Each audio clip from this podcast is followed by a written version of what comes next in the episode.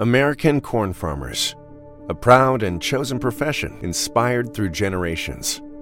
Tested, resilient, and committed to giving back as much as they're growing, pushing the boundaries of what's possible with every bushel, while replenishing every increasingly precious resource, like the reduction of soil loss by 40% with every acre grown. In a world where sustainability matters more than ever, we need all the help we can get. And there's no greater resource than the capable hands of American corn farmers. I'm Will Coleman, founder and CEO of Alto, and I built Alto to put an end to rideshare horror stories. You're used to the total lack of consistency in rideshare. Maybe it's a smelly car or a driver that asks just one too many personal questions. Not anymore. With Alto, you know exactly what to expect every ride. Every Alto driver is a trained Alto employee, and every Alto vehicle is part of our private fleet of luxury SUVs. Say goodbye to rideshare horror stories. Download the Alto app today and use code FOUNDER for $10 off your first ride. Hola, hola, extranjeros regados por el mundo, ¿cómo están? Esto es Mateus con visa. Hmm, ¿Cómo cambia la vida con una visa? Pero, ¿se han preguntado cuál es la verdadera magia de salir al mundo, conocer nuevos países, emigrar, yo creo que tal vez es descubrir ese ADN cultural que tiene cada rincón del mundo. Y mientras vives todo eso, un día abres tu mente y te consigues con una nueva versión de ti mismo. Esta es la mía. Soy Andreina Mateus, periodista y una entusiasta de la diversidad cultural. Me fui de Venezuela en 2017 y no he parado de aprender en este capítulo de mi vida siendo extranjera. En este podcast te comparto algunas de las conversaciones más interesantes con migrantes y viajeros alrededor del mundo. Quiero mostrar que muchos choques culturales en realidad terminan siendo encuentros. En esta comunidad entramos todos los que estamos lejos del lugar donde nacimos. Bienvenidos a Mateus con Visa. Este es el episodio número uno de Mateus con Visa. Durante los últimos días he estado grabando estas charlas y decidí que la primera historia que voy a compartirles es la de Felipe Sebastián Muñoz, chileno con casi 20 años viviendo en Ciudad de México. Amigos, Chile está en la casa. Es el país más largo, angosto y austral del mundo, y aunque se ha convertido en uno de los destinos más atractivos para los migrantes en Latinoamérica, no todos llegan. Algunos se van a echar raíces en otras tierras. Felipe es narrador de fútbol y más. Como buen sudamericano le pone tanta pasión que hasta suda la camiseta sin salir a jugar en la cancha. Y es esa misma emoción la que le ha abierto las puertas en la televisión mexicana a través de Sky Sports. Y sí, hablamos en español, pero ¿se narra o se vive el fútbol igual en toda nuestra región? Felipe nos da unas pistas sobre esto. Ah, y claro, que con casi 20 años fuera de Chile, no solo habla de deporte, sino de cómo le ha cambiado la vida el hecho de ser extranjero desde hace tanto tiempo. Uh, hola, Felipe Sebastián Muñoz. Amigo, ¿qué nombre tan largo tienes? Bienvenido. Nombre telenovelero. nombre de prócer, como Simón Bolívar. Simón José Antonio de la Santísima Trinidad. Bienvenido, Felipe. Muchas gracias a ti, Andreita, por eh, la invitación de poder conversar un poquito de lo que ha sido esta experiencia en suelo mexicano. Seguramente vamos a coincidir en una que otra cosa. Son 20 años, Felipe. ¿Qué, qué tanto ha cambiado en ti? Son 20. Yo creo que 20 años te podría decir que evidentemente la experiencia en México es un capítulo aparte en mi vida. Siempre lo he dicho, creo que en Chile nací y en México mm, crecí, me formé. Entonces son casi 20 años. El próximo 24 de agosto es cuando yo cumplo 20 años exactos. Yo llegué un 24 de agosto del 2002. Imagínate, cuando todavía los taxis en México, o al menos en la Ciudad de México, eran verde y blanco. Así te la pongo. Claramente no recuerdo eso, pero seguro había alguna novela y esas escenas. Ah, claro, eran, eran los escarabajos, ¿no? Es correcto. Eran escarabajos blanco y verde. Tal cual. Claro, cultura, cultura pop. Te voy a decir algo rápidamente, la primera anécdota. Yo llegué a México queriendo ver esos taxis. Porque acá en México, no sé qué año fue, pero fue en 2000, no más, en Chile pasaron una telenovela, se llamaba Amigas y Rivales. Y en Amigas y Rivales, cuando había que hacer aspectos de la ciudad, eran los taxis verdes y blancos, que ya no existen, evidentemente. Pero a esa etapa llegué, ¿no? Eh, a principios del 2000 y ya son casi 20 añitos en Ciudad de México siempre. Me encanta justamente como esta energía que tienen los inmigrantes que han pasado mucho tiempo en un país, cuando ya logran reconocer sus raíces y dicen, pero también soy del lugar donde, donde estoy ahora mismo. Y creo que eres el ejemplo perfecto de eso, Felipe, porque converso contigo, siempre has sido como un embajador chileno y a la vez logras transmitir esto de, vivo aquí, sé muchas cosas de México, soy parte de México, pero sigo siendo chileno y me pregunto, ¿en qué momento crees que lograste hacer esa diferencia si es que existió como un clic, un, parteaguas en, en algún punto? Muy buena pregunta, muy buena pregunta. Em, quizás no de manera consciente. De manera consciente siempre he tratado de fluir en ese sentido. No es menos cierto que el ser extranjero eh, de entrada te da un, una imagen distinta al resto. No eres del resto. Para bien y para mal. Mm. para bien, ¿por quisiera, Y para bien porque te destacas de antemano de una, ya sea por el extranjero, por ser el idioma extranjero, o, eh, o simplemente porque ya sabes que eres el irruptivo de un grupo. Entonces me pasó, yo lo viví así en la preparatoria. Entonces el chileno en la preparatoria, una preparatoria muy pequeña, era el chileno bien, chileno mal. En este mm. caso, el extranjero bien, el extranjero mal. Y estamos hablando que es una edad muy difícil, a los 16 años, André. Cuando todavía no tienes muy claro lo que es el mundo. Entonces yo y en general no sabes, en general no sabes quién eres a los 16 años en otro país. No, por supuesto que no, no, no, no. No, mucho menos a los 16 después de, de un cambio físico, ¿no? Eh, afortunadamente el idioma es el mismo. Sin embargo, sí podemos desmenuzar que hay diferencias importantes entre una cultura y otra.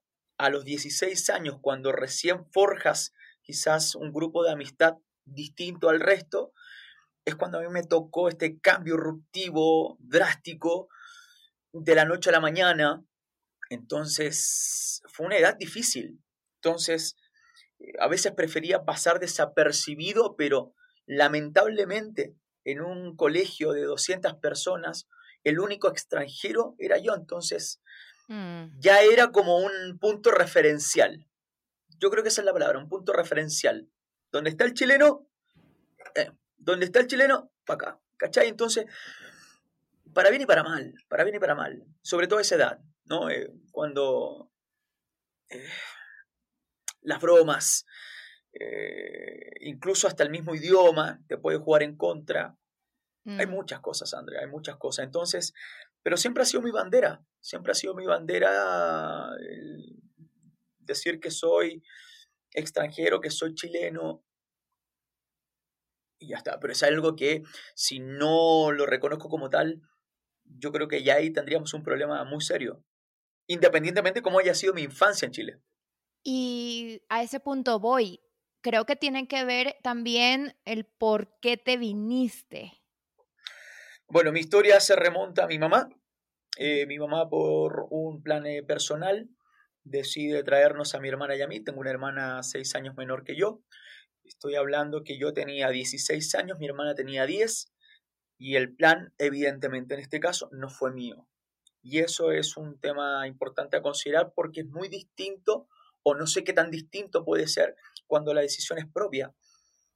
Es decir, no fue una decisión mía y que hasta la fecha yo la pienso del por qué yo estoy acá incluso ha sido tema también de una terapia, ¿no? El qué yo hago acá, el por qué estoy acá y el para qué estoy acá. No fue mía. Quizás en este momento yo estaría en Chile todavía, pero no lo sé. No lo voy a saber nunca. Claro. Pero el plan fue de mi mamá. Pero han pasado 20 años, Felipe. El plan fue de tu mamá. Pero llegó el momento donde tal vez la decisión de quedarte sí fue tuya. Porque quizá a los 10, quizá no, estoy segura que a los 16 años no, tal vez a los 20 tampoco, pero ya después pasa el tiempo y como adulto quizás sí decides hacerlo o no, quedarte o no. Ah, por supuesto, no, por supuesto, por supuesto, y eso está vivo todavía. Si yo el día de mañana me voy al Congo, me voy al Congo. No hay mm. ningún problema. Lo que pasa es que después de casi 20 años ya he forjado, ya he hecho huella en México. Eh, afortunadamente hoy trabajo, eh, hoy cuento con una casa, hoy hago familia. Eh, podría hacerlo. No es que no podriese, no pudiese, perdóname. Al final lo puedo hacer. En su momento era yo sin mi mamá y sin mi hermana no me muevo. Y porque éramos un tripié. Lo somos, de hecho pero sí cada uno tiene esta libertad de poderla tomar sin contratiempos. Entonces yo te digo una cosa, eh, en algún momento sí reproché estar en México, sobre todo cuando experimentaba eh, momentos eh, no tan agradables. Entonces, al final sí, al final podría yo culpar a mi mamá, pero no podría ser tan injusto, a los 16 tal vez, pero ya a mis 30 y cacho, Evidentemente ya no, ¿no? Hoy soy responsable, hoy decido estar en México, eh, buscarla en México, una tierra sumamente noble, una tierra que, ofrece oportunidades eh, para quien quiera trabajarlas, evidentemente. Podría, yo hoy podría volver a Chile, pero incluso si me vuelvo a Chile, yo creo que ya me sentiría extranjero en mi propio país. Y generalmente así pasa después de tanto tiempo. Yo tengo muchísimo menos tiempo que tú y, me ha pasado incluso porque cuando yo llegué a Ciudad de México casi no había gente de mi ciudad o al menos no de mi grupo, entonces empecé a expandir mi grupo, fue con extranjeros y pasaron los años, como casi cuatro años, cuando empecé a encontrarme de nuevo con gente de San Cristóbal en Ciudad de México y para mí fue un choque cultural a la inversa porque hice como cortocircuito y no había pasado mucho tiempo y de hecho fue un tema familiar. Le dije a mi mamá un día, anoche fui a una fiesta, había pura gente venezolana y me sentí rarísima. Y, esto tiene mucho que ver, Felipe, esto que estamos hablando también con el tema de las migraciones forzosas. Y, y esto que tú me comentas, lo he escuchado antes con gente venezolana que lamentablemente nos hemos tenido que mover por la crisis que ya la mayoría de personas conocen por las noticias, pero termina siendo una migración forzosa y cada proceso es tan diferente porque le cuesta a la gente. Sí, totalmente. Eh, nos cuesta adaptarnos, quizá unos menos tiempo que a otros, pero es eso, como que le, le reprochas a alguien, en, tu caso a tu mamá, en el caso de los venezolanos al gobierno, y así vas. Y parte de eso, siento que alguna misión personal es reconciliarme con la migración, entender que si bien en algún momento fue forzosa, porque pues igual que tú, un día me levanté diciendo, ¿qué pasa? ¿Por qué estoy aquí? Ah, sí es cierto que quería viajar, pero ¿por qué me mudé? De todas formas, hay que reconciliarse con, con la migración y es parte de lo que quiero ofrecerle al mundo con estas conversaciones, el que podamos verlo como la oportunidad que finalmente es. Y, y para tus compatriotas chilenos, que de hecho tantos tuvieron que salir hace, hace varias décadas por la dictadura, pues ¿Qué le dirías tú ya desde esta posición donde sí siento que internamente alguien te trajo, te puso y, pues como chileno, ¿qué podrías decirle a esa gente que todavía después de tanto tiempo tiene ese sentimiento? Es complejo, es complejo, André, porque el contexto ni siquiera se, se compara no tuve ni siquiera la experiencia cercana de poder eh, contar con algún familiar que tuviera que salir de Chile por cuestiones políticas. No lo tengo, no tengo esa experiencia. Entonces sería sumamente y respetuoso incluso del poder decirles algo dentro de un contexto totalmente distinto. No es lo mismo la década de los 60, 70 a 2000, 2010 en adelante. Entonces, eh, mm. Es, complejo, es difícil porque lo vas a tener eh, en tu programa y hay experiencias dolorosas, hay experiencias realmente hasta traumantes, ¿no? Y no lo sé, no quisiera ponerme en los pantalones de, de ningún tipo de, de persona que haya tenido que salir por cuestiones ajenas a uno. Yo creo que el contexto también acá lo hace todo. Yo me siento chileno. No sé si aquellos compatriotas se sientan chilenos todavía, pero hay algo que no va a cambiar nunca, nunca, que es donde se tiró el ombligo, como decimos en Chile, fue en Chile. Independientemente de la historia de vida, nos une una cosa, somos chilenos, somos del país más largo del mundo. Independientemente porque haya... más austral también. Y sí, además. Eh, entonces, no sé, no sé. Eh, podría hablar de la comodidad de esta cabina, pero me parece que no, no sería válido, no sería correcto de mi parte. Si hay gente que ya se siente mexicano, más mexicano que chileno, qué bendito que encontró en México una tierra que lo abrazara, a pesar de las circunstancias. A mí siempre me abrazó. De repente me da uno que otro, nosotros decimos un chilito, ¿no? un chilito ahí en la oreja. Una, eh, patadita. sí, tú sabes. Entonces, pero fuera de eso, em, no, no sé, no sé, no sé. Es complejo. Y el tema político para Chile es complejo también. Hoy en día incluso, hoy en día eh, es difícil. Yo trabajé dos años para Chile, eh, cubriendo Chile desde México para Microsoft News y justamente me veía un poco reflejada porque ya era como en retrospectiva, ¿no? Como e, este tema en la sociedad chilena sigue estando súper, súper despierto, la gente sigue hablando de eso, a unos les sigue doliendo y yo decía, apenas lo estoy viviendo. Claro. Y me encantaría ver la película ya como como la ven los países que han podido salir de sus dictaduras. Me encantaría decir, mira, así lo vivimos nosotros.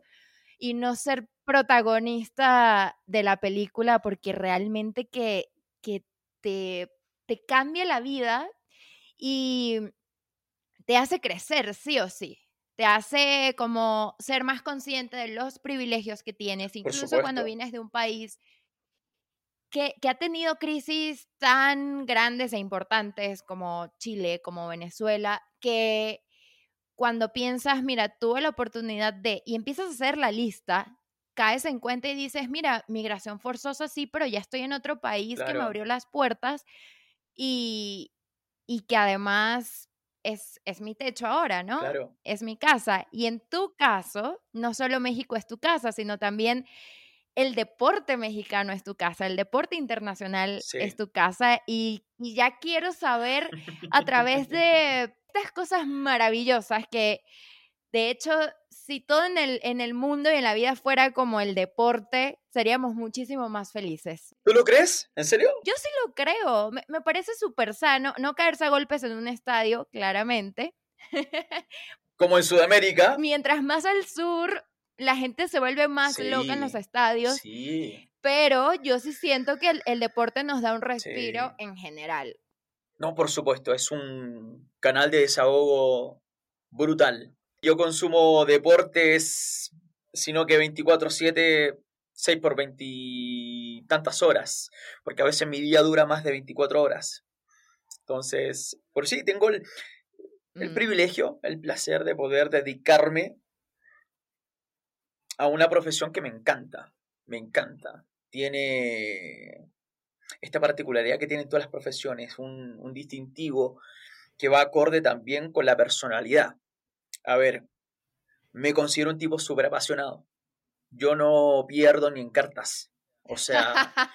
eso, eso es ser competitivo e intenso, Felipe. Y soy igual que tú. Eso es estar enfermo, eso es estar enfermo. No, eso es estar enfermo a ver, si nos vamos a echar unas cartitas que sea para pasarlo bien. pero estoy pensando en cómo ganar.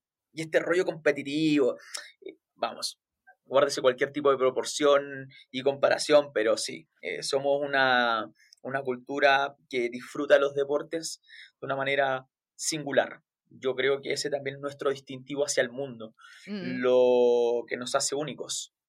No mejor ni peor, ojo, es distinto, ¿no? Es distinto un estadio lleno en Europa, un estadio lleno en Sudamérica, totalmente. Y hemos encontrado en el deporte y principalmente en el fútbol un, un camino hacia el desahogo, una vía para olvidarnos de 90 minutos los problemas que tenemos en casa o fuera de casa. Encontramos en el fútbol a aficionados que van por el mismo objetivo que tú, que es a lo mejor llevarte una sonrisita a casa. Qué sé yo, y a lo mejor eso te hace la semana. Cuando hablas de diferencia, exactamente, ¿cómo definirías alguna de esas diferencias entre, entre México y... No hablemos de Sudamérica porque soy venezolana, creo que no fue una buena idea traer a un chileno a hablar sobre su, su vida siendo narrador de fútbol. Espero que Ya, le bajes ya. a los chistecitos, por favor. Desde este momento te digo que te puedo censurar, Pip, ¿ok? Pip, Es pip, mi decisión. Ok. Entonces, hablemos de Sudamérica, pero especialmente de Chile. Tú como narrador, este estilo que, que tenemos Sí. en Sudamérica, que, bueno, yo lo consumo, y los narradores son como Sí. súper efusivos y súper gritones y, y están a punto de bajarse de la cabina a jugar ellos, a dar instrucciones ellos, y es como... Claramente. "No". Y así es en todas partes. Vino un chileno a narrar en México y ¿cómo va eso? Pregúntale al público, yo no sé. Yo me siento bien. Yo me siento súper contento de poder darle ese toquecito natural, genuino, a los partidos que me toca hacer. Curiosamente, podemos notar la diferencia en cuanto a relatos al de México y al de Inglaterra, por ejemplo. Inglaterra no grita, Mm, los relatores ingleses no gritan. Es más, casi no hablan. Son muy precisos los comentarios, cosa que ese estilo trasladado a Sudamérica, México, es un estilo que, que no va. Y yo creo que no va por justamente el tipo de cultura que somos. Somos expresivos, somos fiesteros, somos eh, buenos para lo histriónico, claramente, lo colorido. competitivos. ¿Cómo va? No lo sé, André. Yo de verdad que yo me siento muy bien en cada partido que yo hago. Eso sí. Yo me lo vivo, incluso cuando me ha tocado narrar partidos donde juega Chile, tengo que cantar los goles del rival. Y lo hago porque es el fútbol. Si Mm. fuera el aficionado el que estuviera en la cabina, otra cosa sería. Pero al final, creo que tardé un poquito en, en hacer que ese aficionado se transformase en la cabina y que durante la cabina, durante el partido, sea uno solo. Y ese uno solo sea uno más con el poder del micrófono. Yo soy un aficionado más. Solo que me limito cuando hay que reclamar, por ejemplo. No soy el aficionado común. Eh, por ahí en fuera soy un gritón de lo peor, que a lo mejor mi estilo no gusta, pero es como, no puedo entender el fútbol de otra manera o el deporte de otra manera. Salvo algunos deportes, el tenis que no es narrado, es comentado, es distinto, pero por lo pronto el fútbol, sin esta pasión, sin esta... Quiero retomar el punto que estabas diciendo sobre eh, que eres gritón afuera, porque amigo, yo sigo, yo sigo los partidos que tú narras. Y es mentira Sí. porque tú gritas un montón también en la cabina. ¿Tú me regalarías, tú me regalarías cantar un gol de la Vinotinto contra Chile ahora mismo? E- Eso no va a pasar, eso no va a pasar, sí pasa, sí pasa, sí no ha va a pasado. pasar. No tanto, no tanto, pero sí ha pasado. Acuérdate que no hace mucho no pasó. No pasó. Y generalmente no pasa. Por lo tanto, lo que hoy podríamos hacer es un acto totalmente irruptivo, ¿no? No pasa, no pasa que Venezuela. No, sí pasa, últimamente ha pasado. Tampoco hay que Que- exagerar. Mira, mira, mira que te vuelvo a recordar que yo te invité a este lugar, ¿Ya? yo pongo las reglas y por eso tú a- en este momento vas a cantar un gol. yo así, yo quiero que el chileno me corte la llamada, me diga, Se no vaya. vuelvo más a tu podcast. No. Amigo, por favor, por favor no, no te vayas. Pero ¿alguna vez te han contado los segundos que duras cantando un No. gol? Eso me da mucha curiosidad. No, pero calculo que son por encima de los 12, 15 segundos. Que yo, al momento de revisar los partidos que llego a hacer, y lo hago por un simple ejercicio de autorretroalimentación, eh, a veces digo, no es necesario quitarlo tanto. No es lo mismo poder, y va a depender otra vez del contexto, depende del partido, depende del partido, depende del momento, depende del minuto, depende de todo. Eh, es como se percibe el encuentro. Si yo veo que un partido de ida y vuelta van 0 a 0, minuto 89, llega un gol que define un partido y que define también un campeonato, es para volverse loco. Ahora, es distinto un gol al minuto del partido. Un autogol. Error del portero. ¿Tú quieres No sé. cantar, cantar un gol ahora y yo te tomo el tiempo? Yo soy así de intensa, perdóname. Tú eres intenso jugando cartas, yo soy así de intensa ¿Ya? queriendo saber cosas. ¿Sí? Te voy a ser honesto. ¿O no? ¿O tampoco? No, sí, lo podemos hacer. Mira, mira, lo podemos hacer. ¿Qué pasó? Estoy buscando el cronómetro. cronómetro, a ver. Ya. Pero no, a ver, no estoy ni en posición, pero sí estoy. a ver.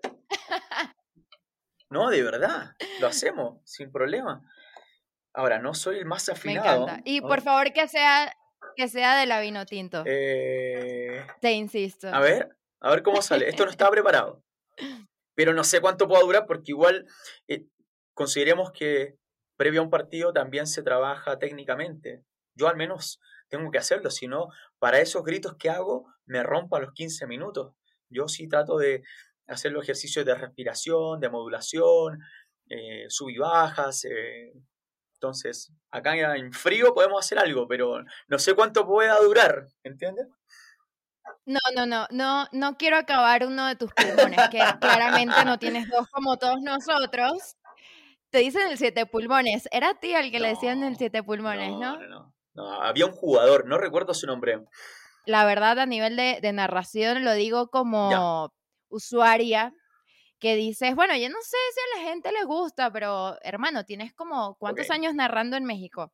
Casi 10. Un montón, Casi casi 10. 10. Sí, empecé en 2012. Y la verdad que creo que parte de, de esa diferencia, lo que decías, en México puede ser una bendición ser extranjero, la mayoría de las veces, la verdad, porque México me parece que es un país súper abierto, o mejor dicho, Ciudad de México, Sí. que es donde hemos vivido los dos. eh, es una ciudad como cosmopolita, la gente está acostumbrada a no solo escuchar distintos acentos, sino distintos idiomas, como el chileno, por ejemplo. Sí, Vas por la calle, escuchas otros idiomas, ah, ese es chileno. claro. Sí, e- este es Este chileno. chileno, Este sí. está diciendo cachai, la wea. Espérame que tengo un, un- casi un diccionario. La wea, wea. carrete. No, no, no, no, cuidado, Claro. cuidado, cuidado. Cuidado, cuidado, ¿cuál más te sabes? Cuidado. Eh, las clases se han distorsionado últimamente. No sé si habrá algún chileno que escuche esta partecita, que por favor eh, le ponga mute, ¿no? Y pueda seguir con la conversación. No, cuidado con lo que vayas a nada, decir. porque cuidado. yo estoy haciendo un podcast justamente para no tener censura. Solo yo te puedo censurar a ti, no Ah, tú a mí. Ok. Ya, ok. Pero A ver, comparte Esto- entonces cuál fue la palabra con la que te llevaste el fin de quiero, semana. pregun- quiero Es fuerte, preguntarte, Andreina, quiero fuerte. preguntarte abiertamente si tú alguna vez le has dicho maraca a alguien. Ya. Nunca. Nunca, serías incapaz. Qué fuerte palabra. Esa es la palabra, esa es la palabra, maraca. No, no, no, no, es que es fuertísima. Es- no, pero es que es fuertísima, Andrea. Las maracas en Venezuela son un instrumento musical, de hecho lo usamos en nuestra música folclórica. No, me parece maravilloso. En Chile también.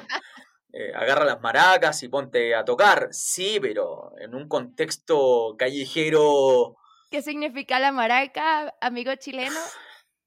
Irreproducible. Dale, dale, dale, dale. No. Me siento incómodo, Andreina. me voy a parar y me voy a ir ya. No, es que es, fuerte, es fuerte. A ver, te lo explico abiertamente. Es una, mm, es una connotación en femenino masculino, ¿ah? cualquiera de las dos, eh, que refiere de una persona. Prostituta, ¿no?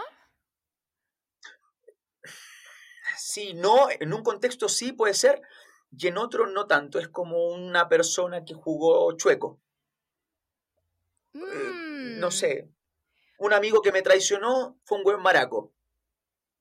Ok. Ese también es un contexto. No es siempre en el contexto sexual. No, no, no. Pero cuando te refieres en un contexto sexual hacia la mujer, para mí es un... Felipe tiene un amigo. No tanto para el hombre. Escúchame. Sí.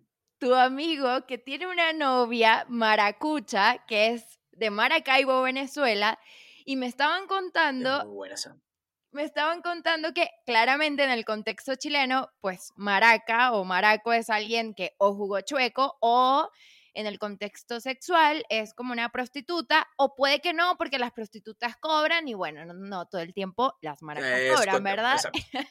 Algo así. y algo así, algo así. Estaba conociendo a esta venezolana y ella echándole su cuento de con su sabor venezolano, viene aquí de ay, sí, yo soy maracucha y él, que tú eres qué? ¿Qué?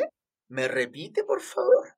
Qué aceptada, ¿no? Qué autodefinida, sí, yo soy maracucha. Claro. Contexto, contexto. Eh, no, pero, a ver, eso pasa cuando no conoces a lo mejor eh, justo esto, ¿no? Eh, como le dicen a Venezuela, a, a los de cierta región. Pero sí, de escucharlo, rápidamente como que se te pasa por la cabeza. Eh, perdón, ¿qué? Escucha mal. Escucha mal. ¿De dónde? Eh, sí, de, de Maracaibo. De... Ah, ¿y cómo le dicen a las de Maracaibo? Ah, ok, quedó claro, listo. y, pasa, y, y, se va. Pero de repente, si no te niego, ¿eh? entra el bichito y I'm Will Coleman, founder and CEO of Alto, and I built Alto to put an end to rideshare horror stories. You're used to the total lack of consistency in rideshare. Maybe it's a smelly car or a driver that asks just one too many personal questions. Not anymore. With Alto, you know exactly what to expect every ride. Every Alto driver is a trained Alto employee, and every Alto vehicle is part of our private fleet of luxury SUVs. Say goodbye to rideshare horror stories. Download the Alto app today and use code FOUNDER for $10 off your first ride. Hey, it's John. You want to look and feel your very best? Visit the team at Cool Contours. They are the number one cool sculpting provider in Virginia. Their award winning team of certified cool sculpting elite and cool tone specialists work with you to create a fully customized treatment plan to achieve your dream body. Learn more at cool contours.com. That's cool contours.com. As ranked by Allergen in June 2021, Cool Sculpting Leads FDA cleared to treat visible fat bulges in nine areas of the body. Some common side effects include temporary numbness, discomfort, and swelling. ¿Qué qué? ¿Qué es qué? Se cataloga como qué.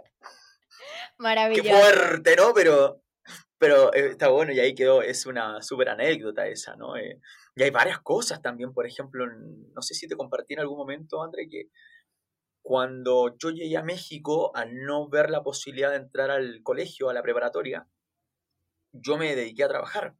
Y trabajé en un restaurante italiano de mesero, sin haberlo hecho nunca. Entonces, eh, fue también una super escuela en cuanto al servicio. Y en un fin de semana de mucha gente, nos dieron como indicación que cada trago que saliera del bar para llevarlo a la mesa tenía que ser registrado con la comanda. Es papelito y el barman te daba el trago. O la copa, lo que fuera. Pasa que antes de eso, al final después, tú hacías todas tus comandas y listo, ya quedabas. Pero una indicación muy clara. No sale trago sin comanda. Perfecto. Día a tope, llenísimo. Listo. Voy al, al mesón del barman. Digo, flaco, dame, creo que era una copa de vino, no me acuerdo. Una copa de vino. Ya chileno, pero tu comanda. Dale, eh, estoy apurado, porfa. Una botella. Ya te dije. En una de esas me desesperó tanto que le dijo, dale, flaco, no te pongas pendejo y dame una copa de vino, por favor. Guau, guau, guau. Y hasta ese día tuviste trabajo. Error. Error, ¿no? Me la da, le doy la comanda, queda, termina el turno, me dice, mira, chileno. Omarcito se llama el, el barman, lo recuerdo con mucho cariño. Me dice, mira, chileno, no es porque sé que llevas pocos meses en México, pero tienes que saber que pendejo acá es fuerte y no te rompo tu madre porque somos compañeros y porque entiendo que vas llegando a México. Fuerte porque pendejo para nosotros, yo lo dije en una connotación totalmente sudamericana. Pendejo, no te pongas niño, no seas infantil, por favor. Tonto, Como tontito. Claro, claro, claro, claro. Y al final casi me llega, pero un charchazo de aquellos por andar yo. Yo lo disparé. Y me acuerdo perfecto. Esa es otra. Y una más, si me la permites, me llamó mucha atención a los dos meses de haber llegado a México, subirme el auto con un compañero del mismo local, me subo al lado del copiloto, eh, no sé por qué no tenía guantera, no tenía esto, y veo en la guantera, perdón la publicidad, pero había esta botellita, un Axe, un Axe, ¿no? Un, desodorante. Desodorante, ya. Para quien escuche y entienda, sobre todo el mexicano, lo que me pasó, no sé por qué me provocó mucha emoción ver un Axe en la guantera. Dice, oye, mira. Y le digo a este amigo, a Iván, esto yo lo ocupaba en Chile. ¡Wow! Y el tipo me dice, ¿y no? Y yo, ¿qué? No, si no arde esto, si este huele muy rico, no sé qué. Bueno, ni tú entendiste el albur. Esto lo ocupaba en Chile. No. Chile. ¿Y no tardió? O sea, entiendas el albur, Andreina. Se lo ocupaba en Chile. No, no, hay clases de, de albur a ti. Bueno, es una connotación totalmente eh, cultural. El albur en México es una cuestión. No, en, Venezuela también existe el doble sentido. El doble sentido lo tenemos nosotros. Pero el albur, y eso fue, o sea, quien te escucha ahora y que domine el albur, se la va a hacer muy simpática la anécdota, porque, claro, yo lo ocupaba en Chile, refiriéndome a mi país, pero en México, Chile, no solamente es el país, Chile también es... Eso lo entendí, pero, pero bueno, ya luego no entendí por qué sería doble sentido. Vamos a hacer algo. Que la gente en Instagram me explique el albur. Pero está muy claro que te van a explicar. No. Yo lo ocupaba en Chile. Y el tipo me dice, no tardía o sea, no me lo estoy poniendo entre las piernas, pelotudo. Me lo estoy poniendo acá. O sea, yo me lo ponía en mi país. El tipo lo asoció Chile. Fue buenísima. Es muy buena. Creo que fue mejor que yo me tardara 10 minutos en entender eso. Esa es básica. Es básica. A mí háblame de, historia universal porque por lo visto ya en Albur literatura no, a ti de literatura, ciencia, por supuesto. No, pero fue terrible. No entendí, yo, yo me quedé igual que tú. A ver, entendamos una cosa, yo no entendí, yo no entendí. Era, esa fue mi primera experiencia hacia el albur mexicano, que después con el tiempo supe que también es considerado un, un arte urbano.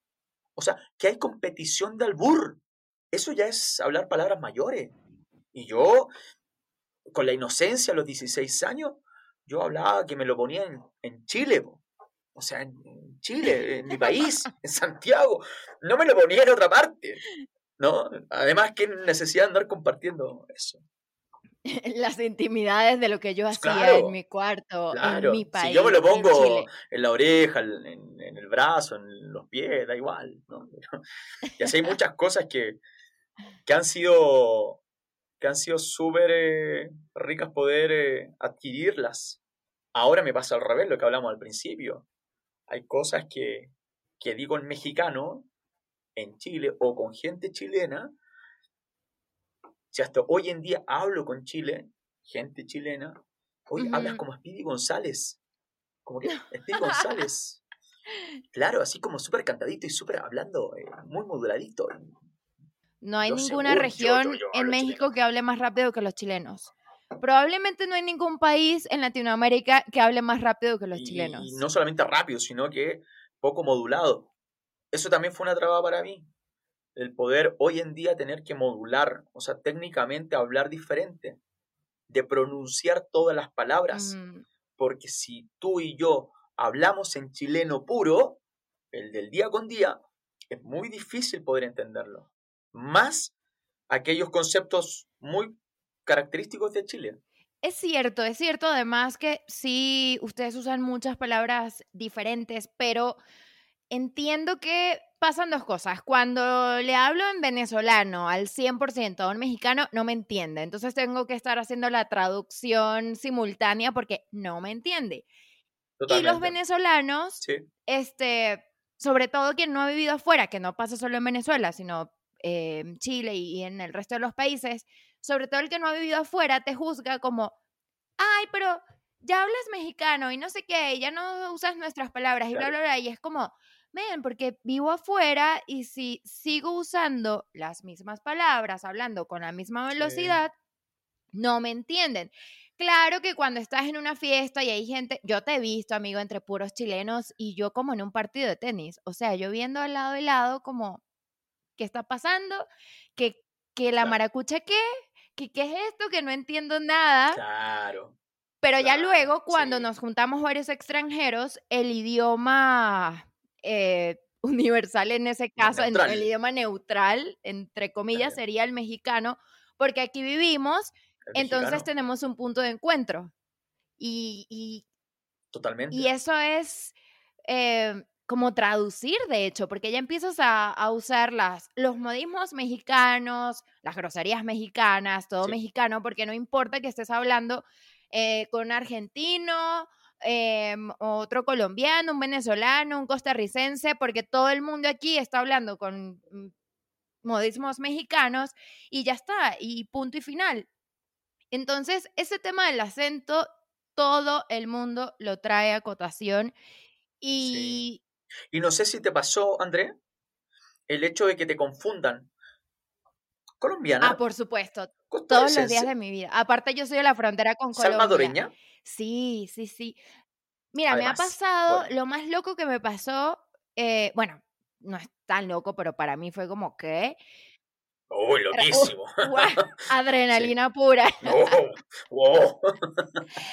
Recién llegando, Súper loquísimo. loquísimo, tenía unos días en México y alguien me preguntó en la calle dónde queda Venezuela. Y yo, así en mi mente, tú me dejes estar jodiendo. Digo, porque quedamos muy cerca de México, o sea, no era como, wow, vengo de, qué sé yo, de, no sé, de un país hiper lejísimo, de Namibia, no vengo de Namibia, vengo de Venezuela.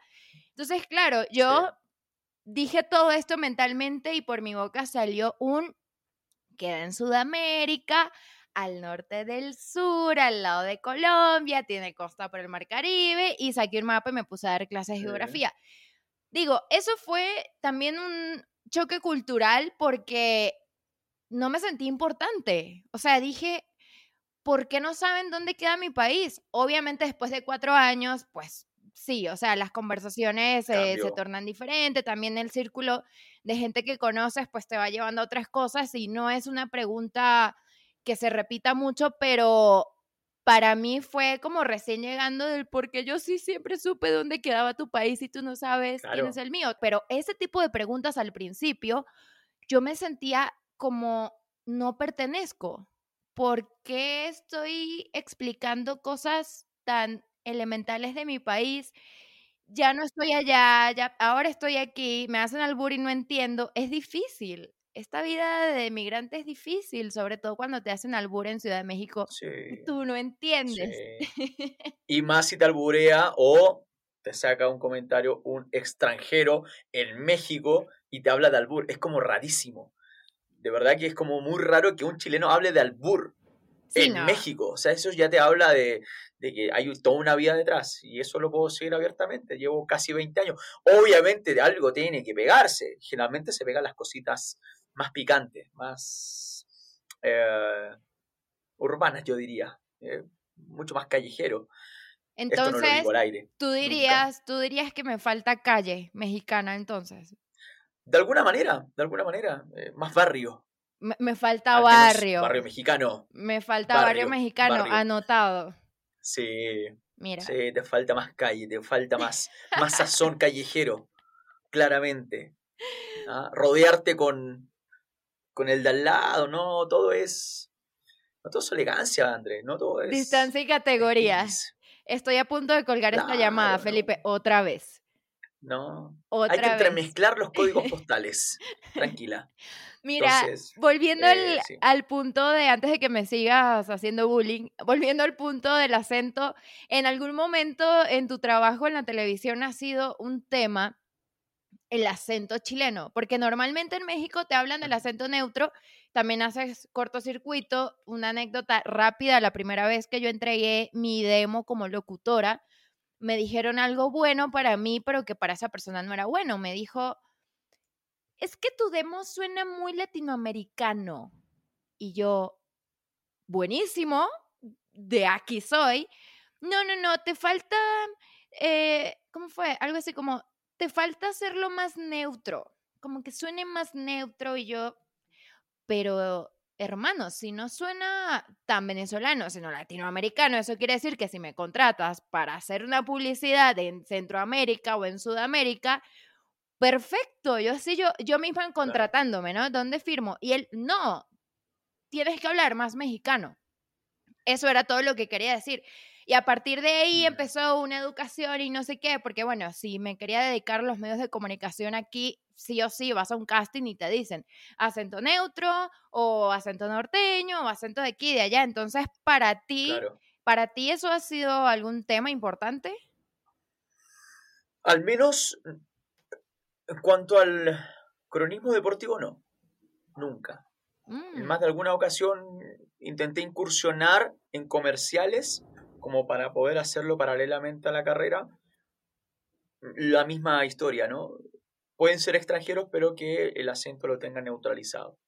Y ahí yo me delataba poco porque yo creía hablar mexicano y no, no te escuchas mexicano. No. Una cosa es creer que hablas mexicano y otra cosa es que te escuches mexicano.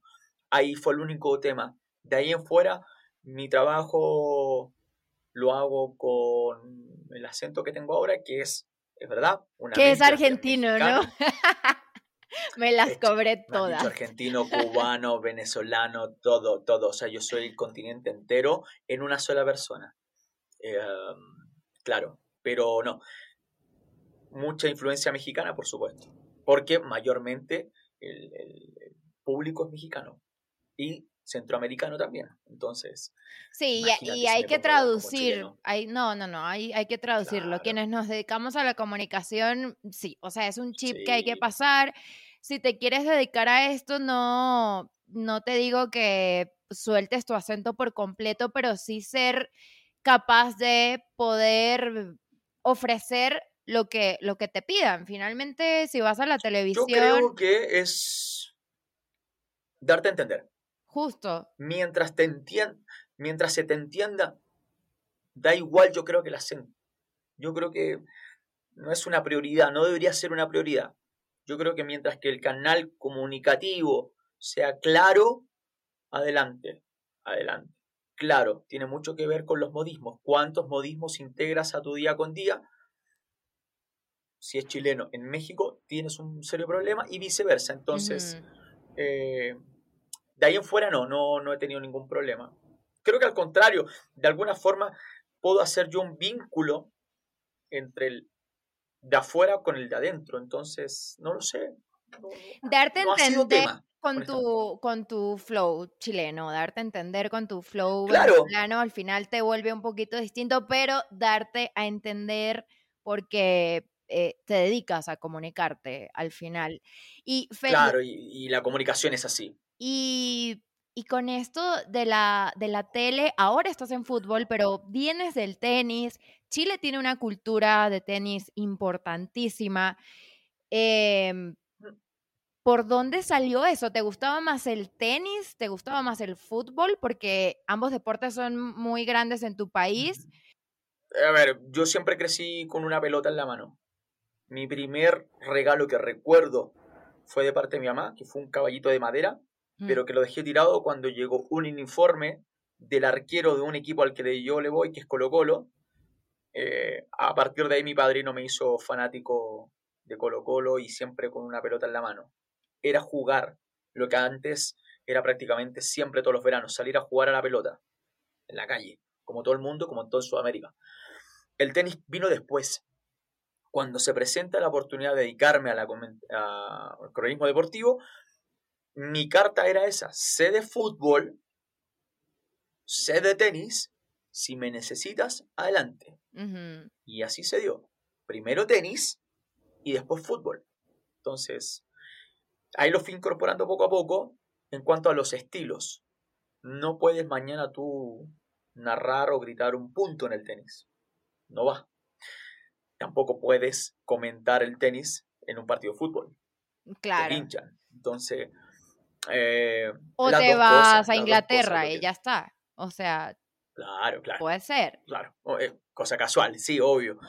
Pero en inglés, Entonces no, no, no, no hay una, eh, una un, un, manual que te diga cómo hacer las cosas. Yo soy de la idea que la pasión se percibe y la pasión se contagia. Y eso pasa muy a menudo con los deportes. No entiendes un carajo de lo que se trata un deporte, pero lo ves al deportista levantar la copa, que te cuentan a grandes rasgos la proeza que acaba de mandarse y, te vibra, ¿no? Te, te, contagia y eso me parece que también es parte del relato deportivo. Y el relato deportivo ha sufrido cambios últimamente. Ya no es antes, lo cual era una referencia, por ejemplo, cultural al menos en México así me tocó conocer todavía a grandes exponentes de la profesión, con referencias culturales dentro de los partidos, que hacían entonces un producto final extraordinario. Yo al menos no te hablo de comida, no te hablo de las calles de tal ciudad. Lo tomo de referencia, pero yo no lo incorporo a mi relato. Yo soy un gritón, yo cuento lo que veo y cómo lo percibo. Si contagio a una, a cien, a mil personas, listo, ya está. Claro, porque Aquí, aquí te hacen analogías eh, justamente con los tacos, con la tortilla, y te van haciendo como analogías, no todos, pero sí hay más, eh, más de uno que te va llevando como por ese ritmo. Y como usuaria no me había percatado tanto de eso, pero es cierto, el mexicano suele llevarte a través de la comida, incluso en el fútbol. En Sudamérica no te hacen referencias eh, con la comida cuando estás narrando eh, nada en el deporte. Bueno, no, en Venezuela sí se usa lo de las arepas en el béisbol. Claro, sí, obvio. Pero salvo si es muy marcado. Yo acá, al menos en los estados de México, a lo mejor tendrán un platillo muy particular. Entonces, cuando un partido se lleva a cabo en una de estas ciudades, desde la tierra de tal cosa. Uy, acá en este cerca al estadio se come muy rico porque no sé qué, no sé cuándo. Dale, está bien, yo no. No, la verdad es que yo no, porque en Chile y en Sudamérica no se acostumbra dar referencias culinarias a mitad de partido. No digo que esté mal, está buenísimo, pero no es una cuestión incorporada. Entonces, por eso te digo, creo ser súper genuino, súper honesto cuando yo narro. Y, de verdad, tienes un estilo muy particular, Felipe Sebastián. Y no creo tenerlo particular. La verdad es que no, nunca, nunca me he eh, colocado en esa postura. Es un estilo que crecí viéndolo, por supuesto, y tú bien lo sabes, se copia, primero se imita, y después con el tiempo formas tu propia línea, tu propio estilo. Pero yo, esto, este, este estilo gritón, no lo inventé yo. El estilo gritón se lleva años años en Chile, en Argentina, en Uruguay, en Brasil. Pero es estar exportando algo. Por ejemplo, en San Cristóbal existe la Avalancha Sur que trata como de exportar un poco lo de las barras bravas de Argentina. Entonces, vibras distinto en las gradas. Y, y, pues Chile también tiene lo que decíamos hace rato, ¿no? Como que vive, sobre todo el fútbol, como que se vive con tanta pasión.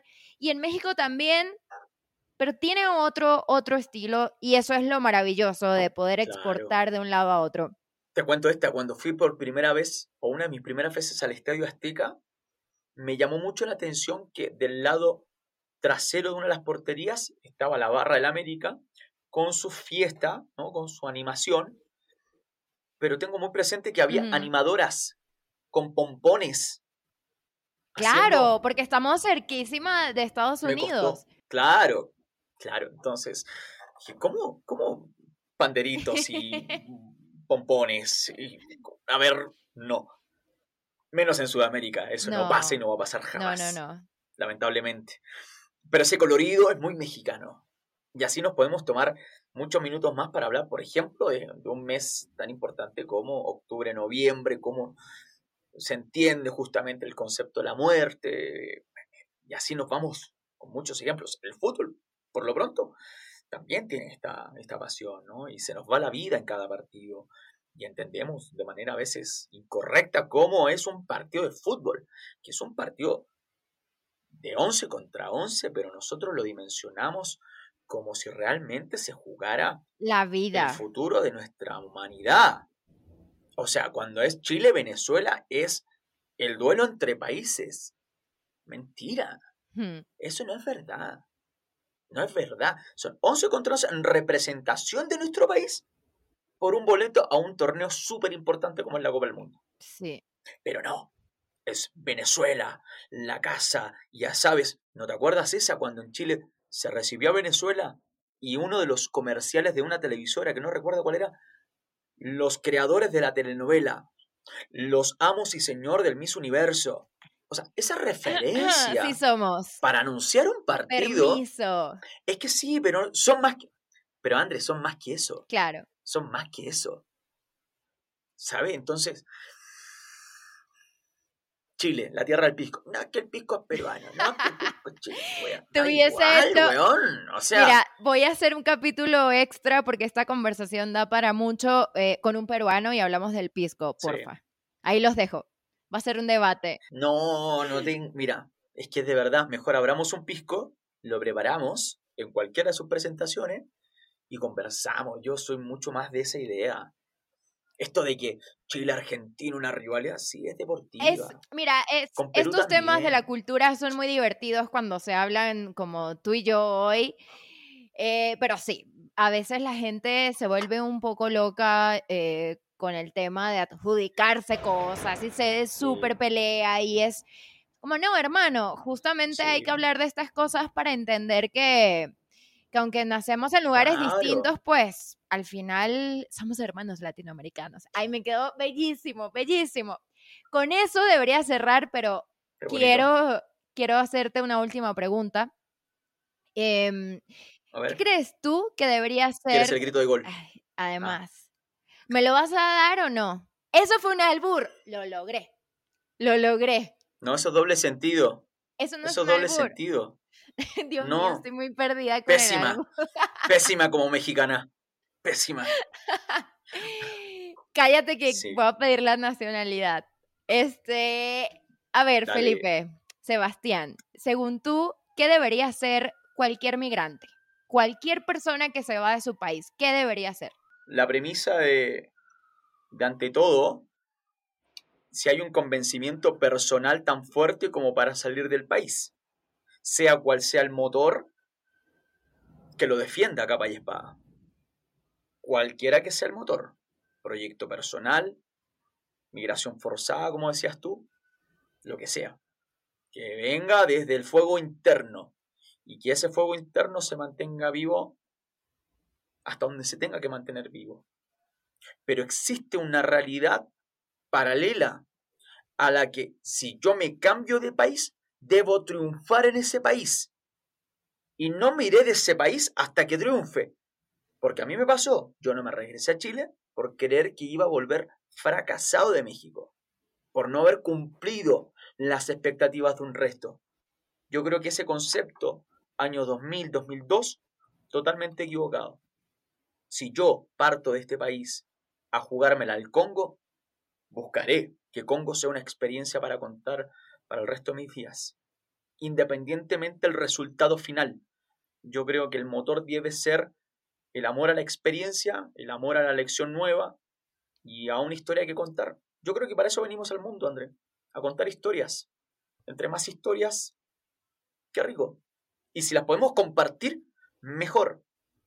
Pero es como decimos, una rayita más al tigre. sea el Congo, China, el que tú me digas. Entonces, tiene que, mucho que ver el fuego, el fuego interno, la decisión de probarte en un escenario adverso. Y creo que eso nos une a los migrantes, al menos en México. México no es un país fácil, es un país noble, pero no es un país fácil. Ciudad de México mucho menos. Entonces, vamos a tener esa historia para contar a tus hijos, a tus nietos, bisnietos. La vamos a contar siempre, siempre, siempre, siempre. Y nos tocó una realidad en México quizás que no se repita jamás.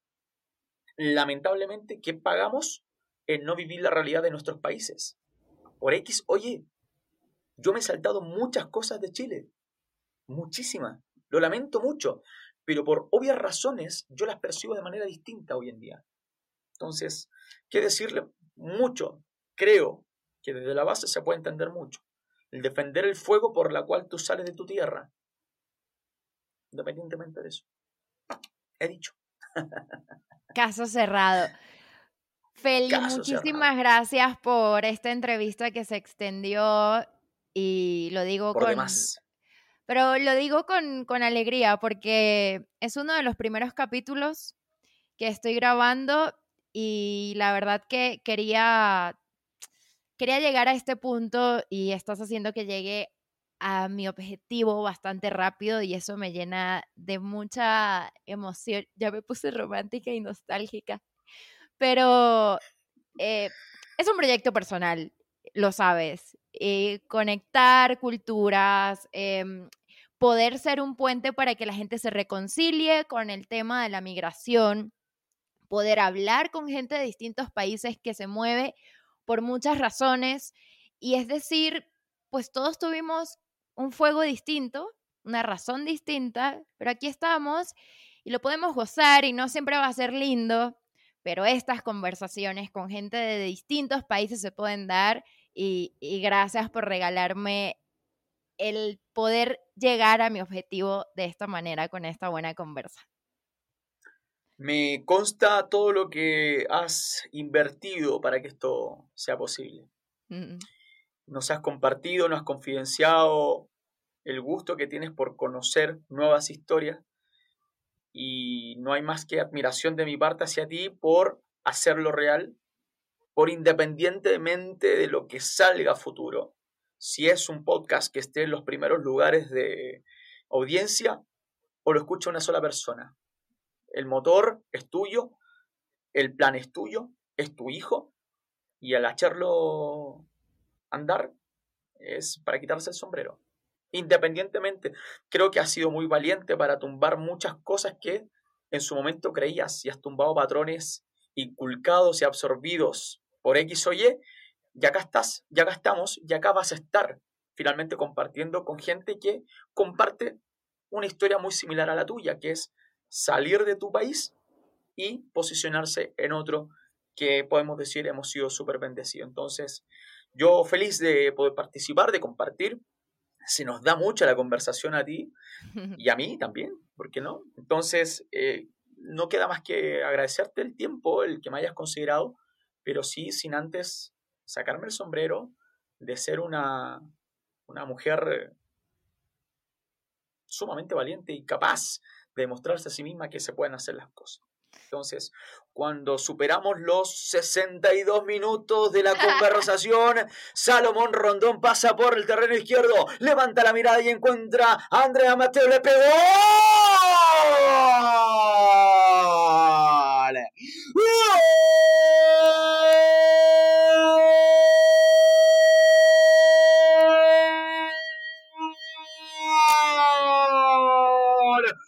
Venezuela, señoras y señores, se canta el primero de la noche. Andrea Mateus, sí, el uno, el uno, se canta en el Estadio Nacional de Santiago. Sí, Venezuela 1, Chile 0. Andrea Mateus lo hizo para Vino Tinto. Algo así. Lo logré. Gracias. Gracias. Nada más que decir. Felipe Sebastián Muñoz. Gracias. De nada. Adiós. Ya, es la única vez que vas a ganar en cancha chilena. Date por servida. Chao. Acabas de escuchar el episodio número uno de Mateus con Visa. Recuerda que hay uno nuevo cada semana. Sigue a mi invitado de hoy, arroba FP Sebastián. Soy Andreina Mateus y te espero en mis redes sociales, arroba Mateus con H. If you run a business, Bank of Clark County has you covered. Offering cash management services to automate and simplify your business banking, streamlined digital banking, and merchant payment processing that's a one stop solution. Plus, Bank of Clark offers corporate credit cards that help you optimize capital, organize expenses, and enhance your business. Whether you're looking to earn points faster or lower your APR, Bank of Clark County has the card that's right for you. Member FDIC. I'm Will Coleman, founder and CEO of Alto, and I built Alto to put an end to rideshare horror stories. You're used to the total lack of consistency in rideshare. Maybe it's a smelly car or a driver that asks just one too many personal questions. Not anymore. With Alto, you know exactly what to expect every ride. Every Alto driver is a trained Alto employee, and every Alto vehicle is part of our private fleet of luxury SUVs. Say goodbye to rideshare horror stories. Download the Alto app today and use code FOUNDER for $10 off your first ride.